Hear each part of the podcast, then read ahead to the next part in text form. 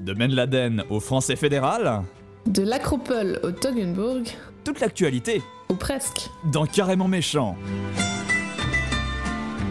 Les gens du Nord ont dans les yeux le bleu qui manque à leur décor. Salut à toutes, salut à tous, bienvenue dans ce, mais oui, 15e numéro de Carrément Méchant. Nous sommes le mercredi 26 août 2015. Salut Émilie. Bonjour Yann, comment vas-tu? Eh bien écoute, je vais très bien, j'espère que tu vas bien aussi.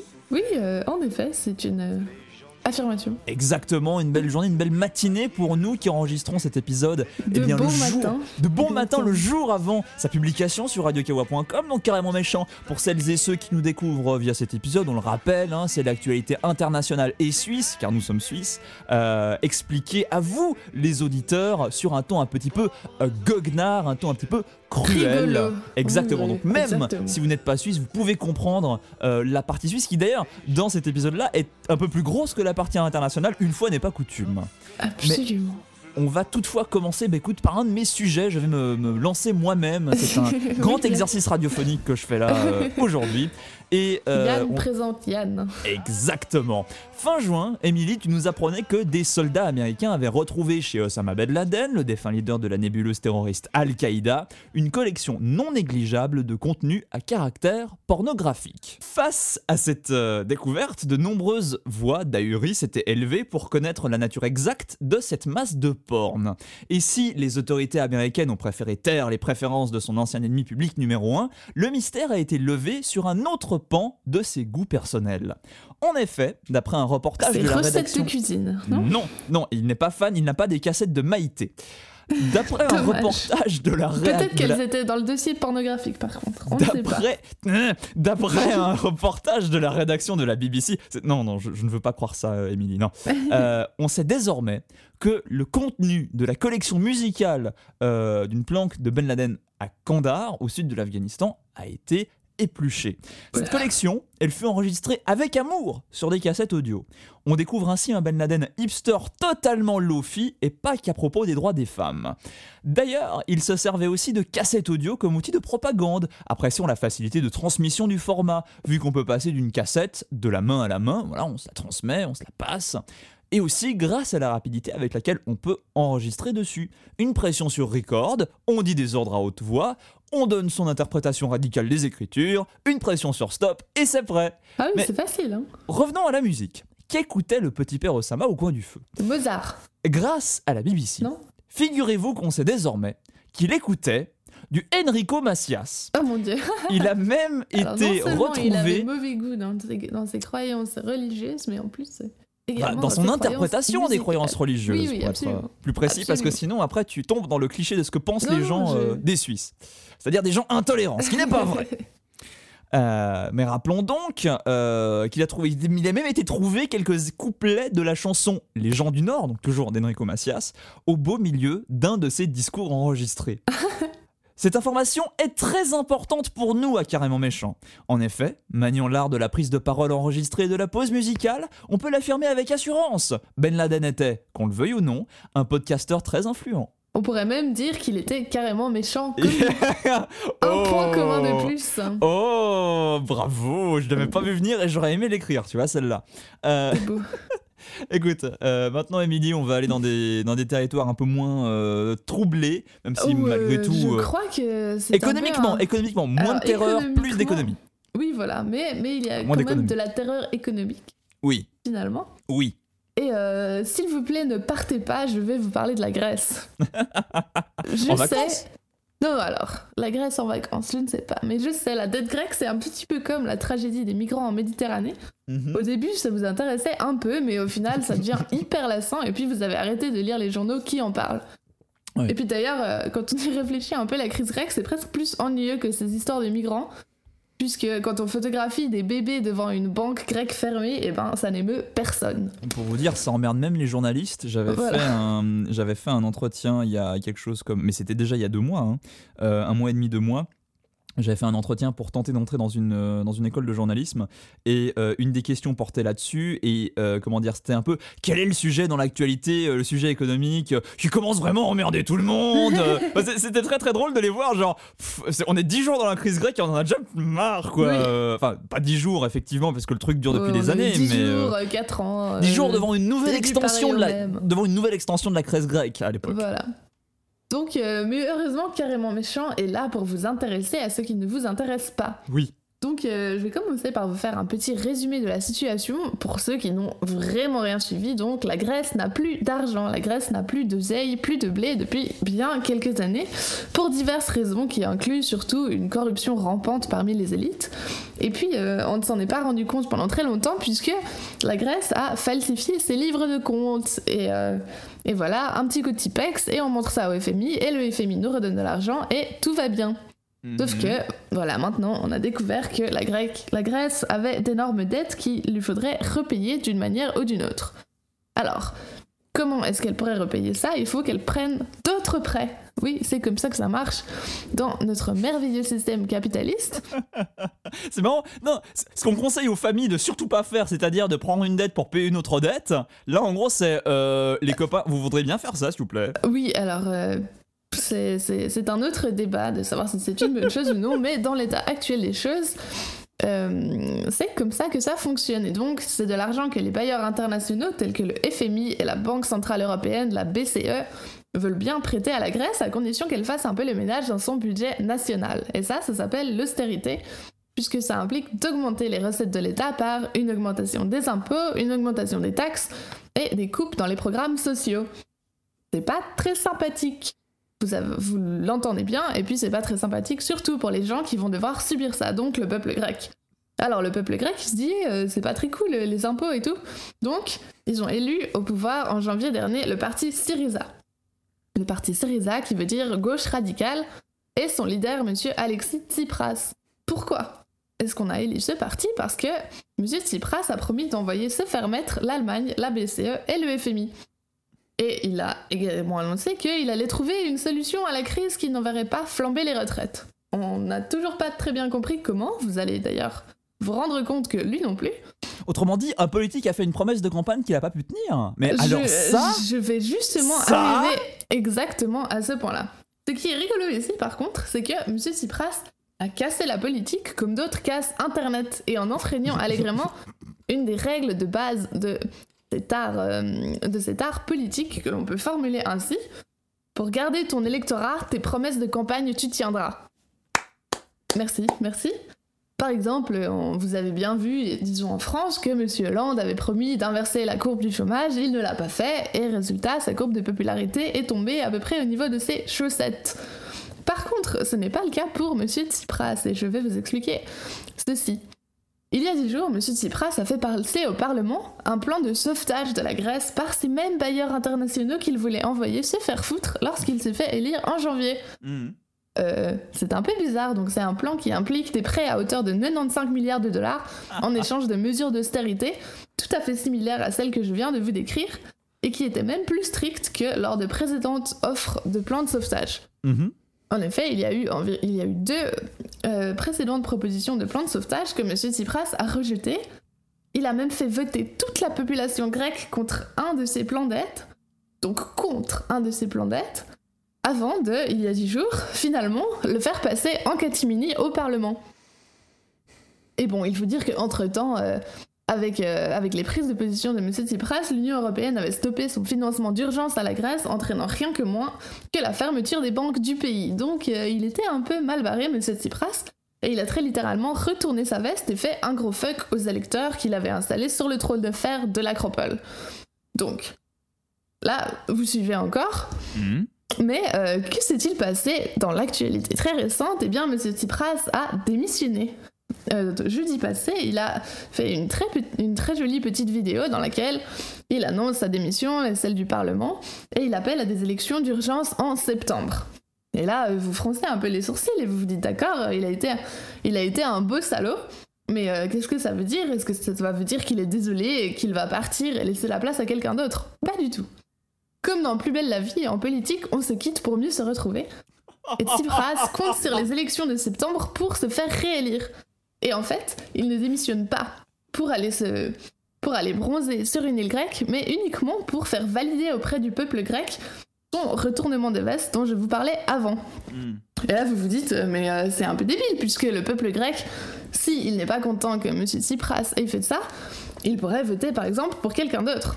Et c'est là que vous avez tort, puisque dans un paysage politique aussi ruiné que le paysage grec, euh, pun intended, jamais. euh, enfin, Ah. J'étais assez fière de celui-là, excusez-moi. Ah, ça- Alors celle-là, elle m'est passée vraiment complètement au-dessus du Oh front là. là. Ah non, et mais ça, pourtant, c'est je- ce qu'on appelle euh, une blague subtile. et, et Enfin, pourtant il y a de la place, mais euh, non, voilà. c'est- Mais c'est- M. Tsipras est à peu près le seul choix du peuple grec. Il y a en effet plus d'adversaires aussi populaires que lui, ou alors dont les partis plafonnent à 3 à 4% de- des intentions de vote. Mhm. Et euh, ceci grâce à notamment une constitution qui favorise largement le plus grand parti au Parlement en lui octroyant 50 sièges par défaut euh, en supplément aux sièges qu'il obtient par vote. Et en plus de ça, M. Tsipras manipule également une rhétorique populiste qui lui a fait en fait euh, avaler son, son petit coup salaud au peuple en lui disant non mais les mecs euh, ils étaient méchants avec moi, ils m'ont forcé à faire ça et puis du coup bah je démissionne parce que j'ai honte mais en fait euh, puisque moi on m'a forcé à faire ça et ben moi je vais vous forcer à me réélire parce qu'il n'y a pas de raison que je sois le seul à faire des trucs que j'ai pas envie de faire. Ils m'ont coincé dans une ruelle sombre. Ouais bah ouais du coup euh, voilà on m'a raquetté hier, je te raquette aujourd'hui. Donc, euh, sauf grand chambardement, et malgré le fait que 25 de ses parlementaires de Syriza ont démissionné pour former un nouveau parti contre lui, Hmm. M. Tsipras sera réélu en septembre. Donc, après avoir littéralement cassé une règle de base de la politique, qui est que il a fait exactement l'inverse qu'il avait promis de faire, et on le réélit à la fin. Un petit fun fact, Ouais. est que euh, François Hollande avait révélé au magazine Elle, ce n'est pas du tout à propos de François Hollande, mais il a un peu fait, euh, il a fait des gossips, comme on dit, Uh-huh. que M. Tsipras lui avait dit que si Tsipras n'arrivait pas à négocier une solution acceptable pour la Grèce, sa femme l'avait menacé de le quitter. Donc, Mais c'est Oui. bien de la part de François Hollande de déjà penser à sa reconversion et de travailler pour le magazine Elle en tant que pigiste. c'est vrai, c'est vrai, ça on Je peut. veux dire, je veux dire, pour lui, pour 2017, bon, ça a l'air un peu grillé, euh, donc. euh, Voilà. ouais, c'est- franchement, Mais euh, François. Hollande euh, fer- ferait mieux en fait lui. de- il pourrait faire en fait l'inverse de Tsipras. Il pourrait essayer de, de- donc de s'inspirer de lui pour se faire réélire. Mais Mhm. apparemment François Hollande a choisi de garder sa femme et de perdre son électorat. Tant pis pour lui. Mhm, effectivement, mais euh, pour le coup, enfin, plutôt garder sa maîtresse, mais ça, c'est un autre euh, Oui. problème évidemment, voilà. puisque monsieur n'est pas marié, ce qui n'est pas un problème, mais euh, ce qui a été très Mais régulièrement une relevé. pour lui. Et une solution pour lui, parce que du coup, il n'y a plus trop de dilemmes. Exactement. alors, non, non, non, on va, on va passer complètement ailleurs. On va partir aux États-Unis d'Amérique. Euh, et on va revenir sur le cas de George Zimmerman. Est-ce que vous vous rappelez seulement de George Zimmerman Il s'agit de l'Américain qui, en 2012 déjà, alors qu'il surveillait son quartier, a tué Trayvon Martin, un jeune noir non armé. Arguant la légitime défense face à un comportement que Zimmerman a estimé être menaçant, il a été acquitté en 2013 par manque de preuves, condamnant euh, Zimmerman. Donc il n'y a rien euh, qui était, euh, selon, la Cour, qui pouvait porter à, à croire que Zimmerman n'était pas en train de se défendre. Autrement dit, Zimmerman est blanchi d'avoir tué Trayvon Martin. C'est un jugement qui encore aujourd'hui est hautement contesté. Loin d'avoir envie de profiter de sa Get Out of Jail Free Card digne du Monopoly en retournant dans l'anonymat, l'excité de la gâchette a préféré dissiper l'ombre autour du doute qui pouvait planer sur son racisme en se faisant artiste. Oui, Ah, ah. c'est bel et bien George Zimmerman qu'on retrouve dans un magasin de Floride à vendre des copies qu'il a fait du drapeau confédéré, parfois pour pas moins de 100 000 dollars pièce. Il les a pas peintes le rouge avec le sang de Trayvon Martin ou bien? Ça aurait été un peu mauvais goût. Et il aurait fallu le garder assez longtemps, je pense. hein. Ça fait trois ans maintenant. Oui, c'est vrai euh, que niveau odeur, c'est pas terrible. Niveau, bah, surtout niveau euh, consistance du truc, quoi. Oui, bah oui. Euh, conserver du sang et faire en sorte que tu puisses encore peindre avec.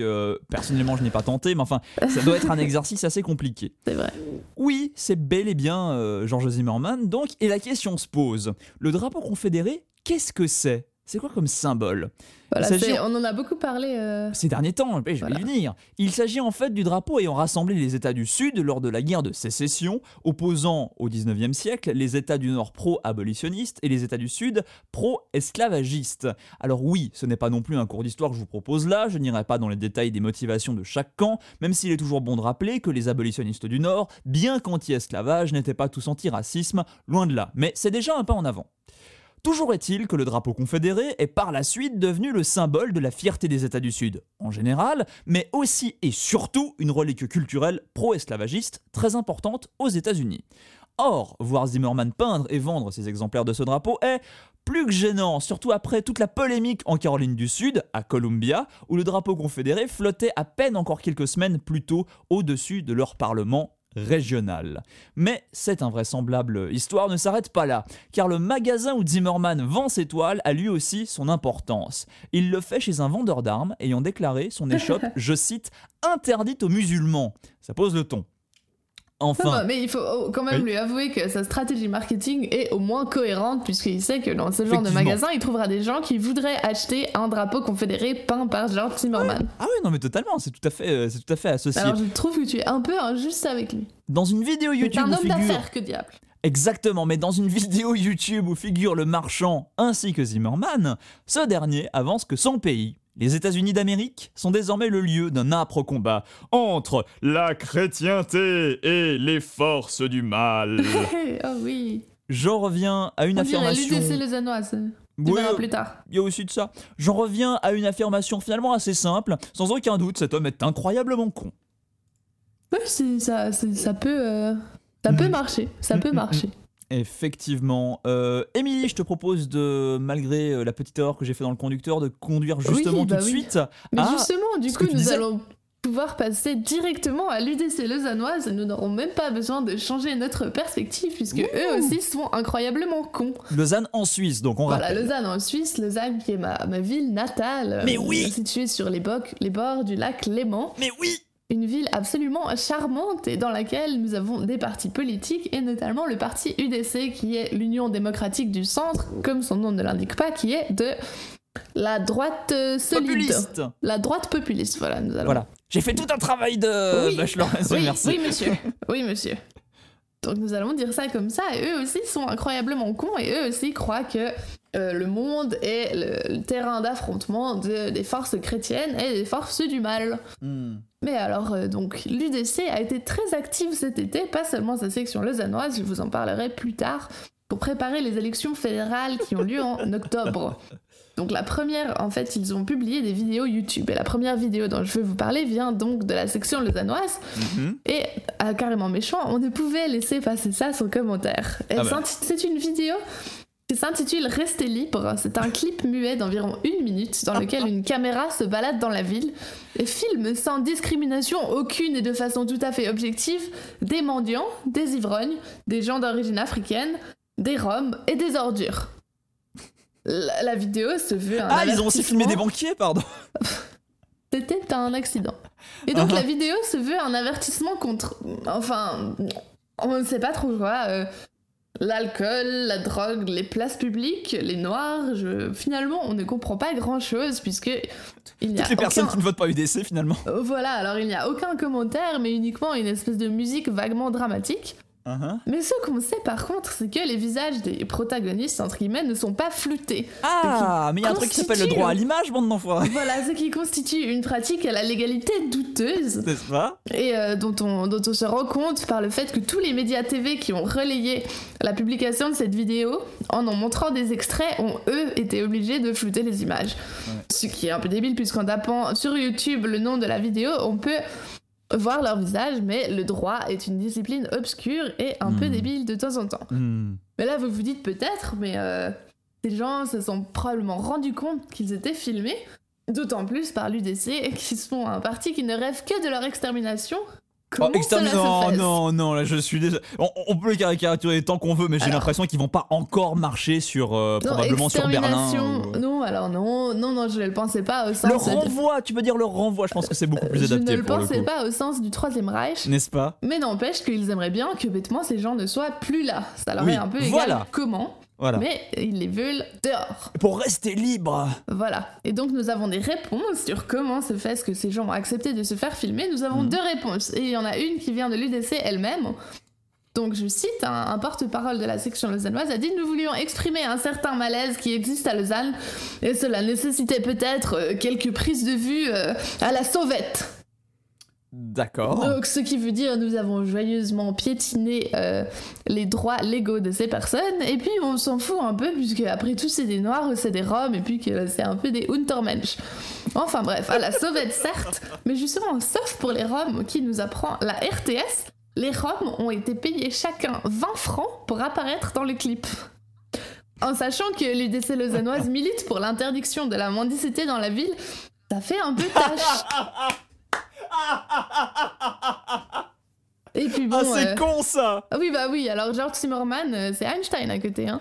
Oh la vache. En même temps, c'est la section qui nous proposait en 2012 un couvre-feu différé par saison pour les mineurs, lesquels devaient rentrer à la maison à 22h en hiver et 23h en été, et qui actuellement milite pour contre l'installation d'un carré musulman dans un cimetière de la ville.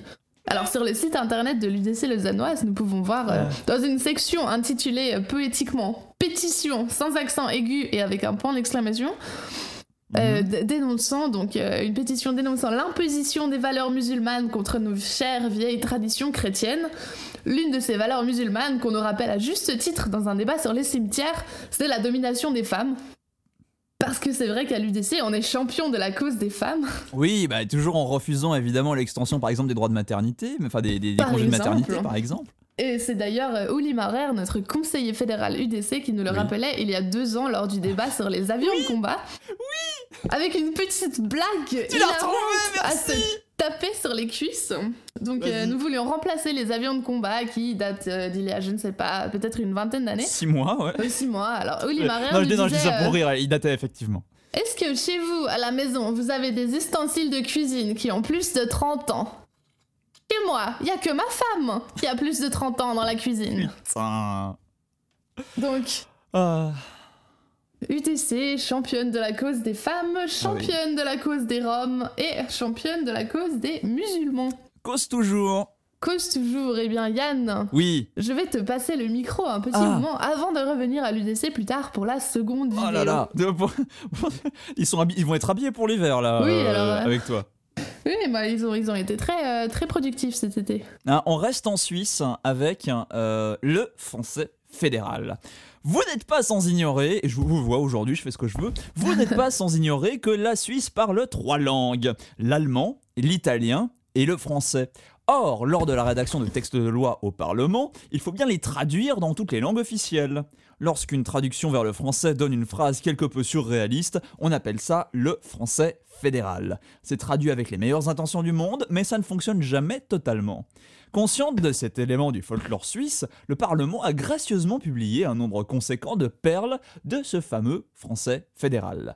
On commence Parce par... qu'au Parlement, on sait rigoler, hein Exactement. Alors on va commencer par euh, une phrase assez alambiquée. Euh, le document du Parlement, heureusement, nous explique un petit peu pourquoi, euh, pourquoi est-ce que c'est problématique. Donc le- là, la section s'appelle Au sujet du sujet. Faire des phrases avec un sujet est un bon moyen de savoir de quoi on parle. Parce que l'exemple qui a été tiré, c'est dans ce document, il vous est brièvement présenté ce dont il s'agit en ce qui concerne le principe de transparence et de quelle manière cela va être mis en œuvre au sein du secrétariat général. Voilà. Il y a aussi les points d'exclamation mal placés, comme par exemple Seule la version orale fait foi point d'exclamation. Le, le commentateur du Oui. Parlement rajoute colère, surprise, enthousiasme, sans doute rien de tout cela. Oui, alors enthousiasme au Parlement, c'est des mots qui n'ont pas été souvent mis ensemble hein, dans le cas de la Suisse.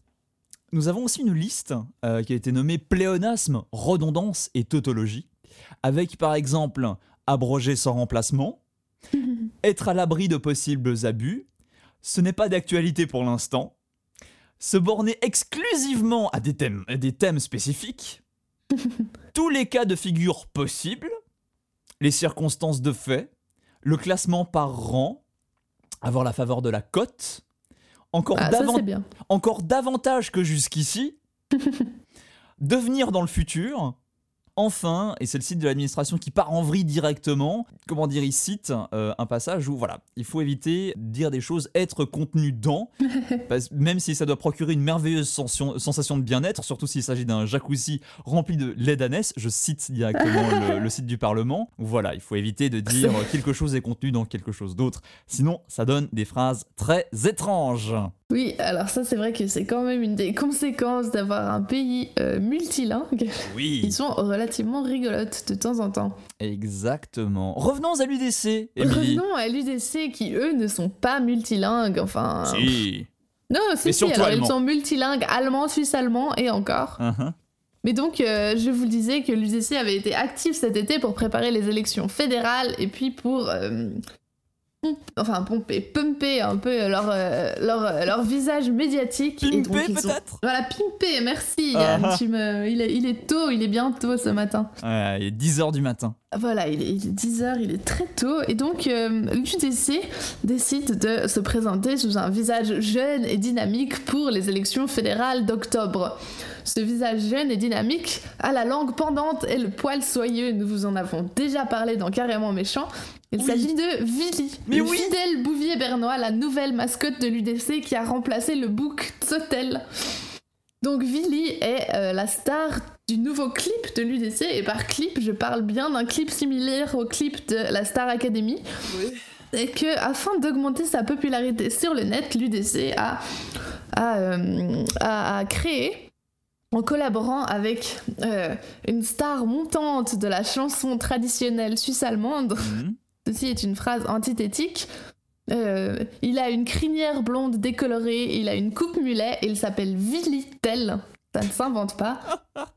Et il a créé euh, la nouvelle chanson de l'UDC. Uh-huh. Alors il faut savoir, pour comprendre toutes les subtilités de cette chanson, il existe en langue allemande euh, une expression qui se dit Wo ein Wille ist, ist auch ein Weg, qui se peut se traduire dans le sens de quand on veut, on peut, et littéralement, là où il y a de la volonté, il y a un chemin. Oui, bah, ça, Alors. ça me rappelle la, chanson, la, la chanson, non, mais le, le- la phrase anglaise When there's a will, Ah oui, there's a ah, way. Bien sûr.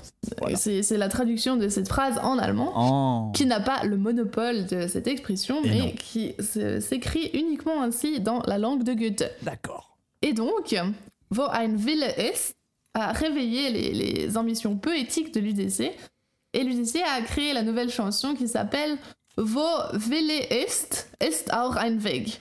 Willy étant donc le bouvier bernois. Et puis en suisse allemand, c'est absolument poétique, alors je vais, me, je vais tenter le- l'exercice. En suisse allemand, ça se dit Wo er Wille ist, ist où est weg. Alors c'est un peu moins sexy. Et puis Non. c'est tellement bien que la chanson a deux titres. Elle ne s'appelle pas uniquement Wo er will ich ich uwe weg. Elle s'appelle aussi Freiheitssong. Et pour ceux qui ne parlent pas allemand, ça veut dire la chanson de la liberté. Oh. Et c'est merveilleux. Donc nous voyons ce, ce- ce chanteur, Monsieur Villitel, avec sa coupe mulet et son accordéon, Hmm. qui s'ébroue joyeusement avec un bouvier bernois sur la prairie du Grutli. Ça ne s'invente pas, qui est donc la prairie euh, historique de la fondation de notre merveilleux pays, etc. etc. Et donc, lui et d'autres supporters se- s'ébattent joyeusement C'est euh, dans des paysages bien de chez nous en scandant un refrain. Et puis, nous avons la chance merveilleuse d'avoir un plan à 1 minute 12. Je vous conseille, nous allons mettre le lien dans, euh, sur notre site internet à 1 minute 12 Oui. de voir tout le leadership de l'UDC qui pousse la chantonnette avec entrain. Alors, on a Uli Maurer, celui de la blague sur les femmes, notre actuel conseiller fédéral. Uh-huh. Nous avons Tony Brunner qui tient une grosse peluche de bouvier bernois dans les bras. Hmm. Et Christophe Lecher, Oui. le, le père, euh, le père de Le père de la nation, on peut le dire maintenant. Oui, hein. alors oui, bien sûr, hein, euh, allons-y. Non, le père de, de l'UDC moderne, Uh-huh.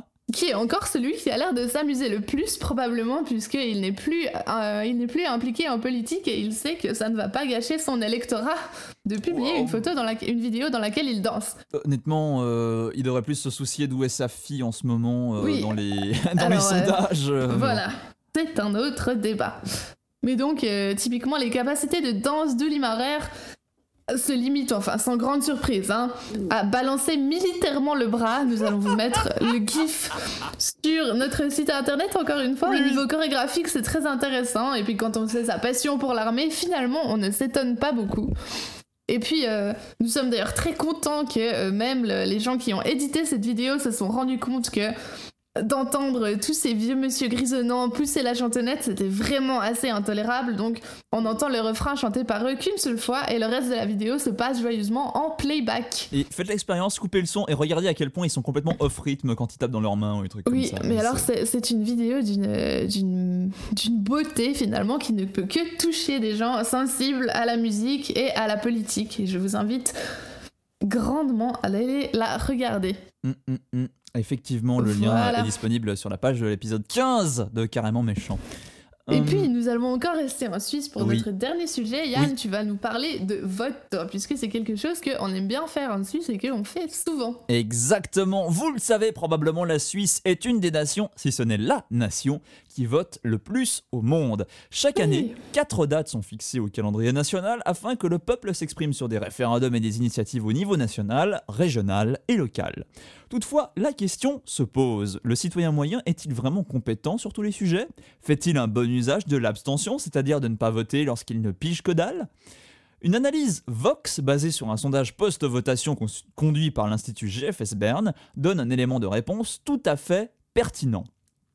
Selon cette analyse, plus de 42% des citoyens, lors du vote sur l'autorisation ou la non-autorisation du principe du diagnostic préimplantatoire et son inscription dans la Constitution, n'avaient pas du tout compris l'objet du vote Tu m'étonnes. ce qui n'est pas une excellente nouvelle. Toutefois, si on prend en compte l'abstention, c'est-à-dire si on ne prend que celles et ceux qui sont effectivement allés voter sur cet objet, on s'aperçoit que seuls 19% des gens qui ont réellement voté n'ont pas compris. Les euh, 81 autres pourcents ont tout à fait compris le sujet. Si on revient sur toute la population, un autre chiffre émerge.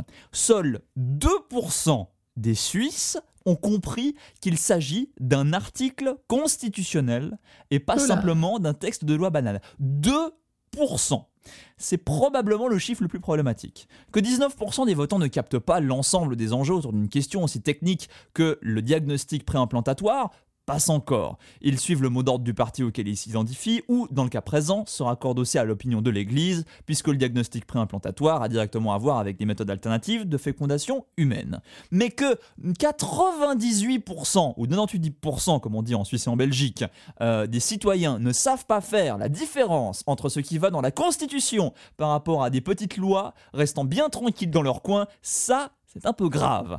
Arrêtez de vous exciter sur la compétence ou non-compétence des citoyens sur tel ou tel sujet. C'est cette- question-là qui doit être posée. Comment limiter la folie des grands partis qui lancent aujourd'hui plusieurs initiatives constitutionnelles par an?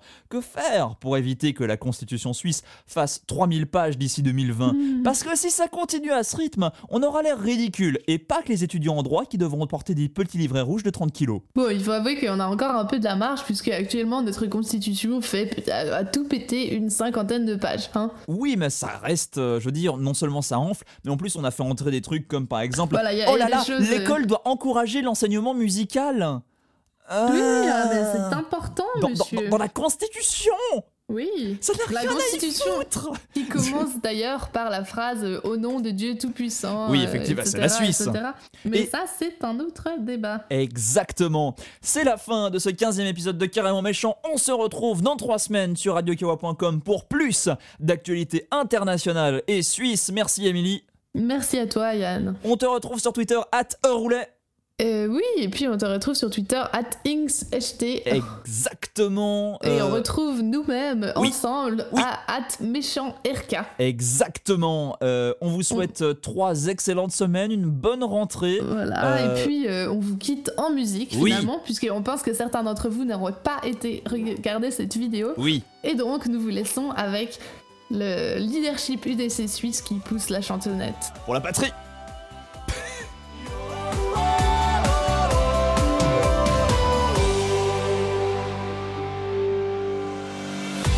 Unser Land ist wunderbar. Doch leider ist nicht allen klar, wohin der Weg soll durchgehen. Für unsere Freiheit, da müssen wir zusammenstehen.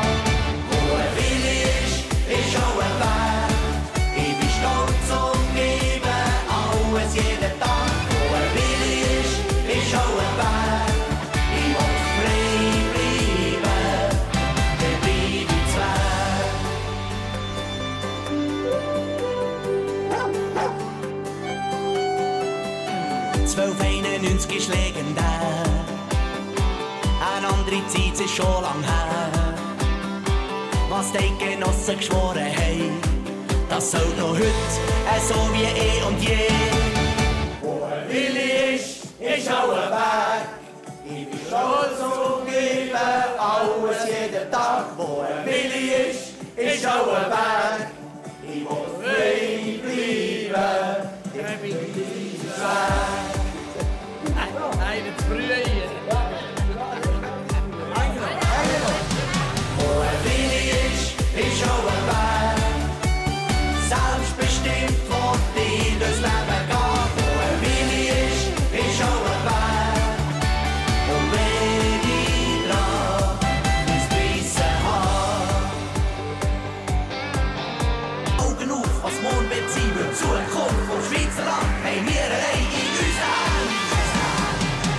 Wo ein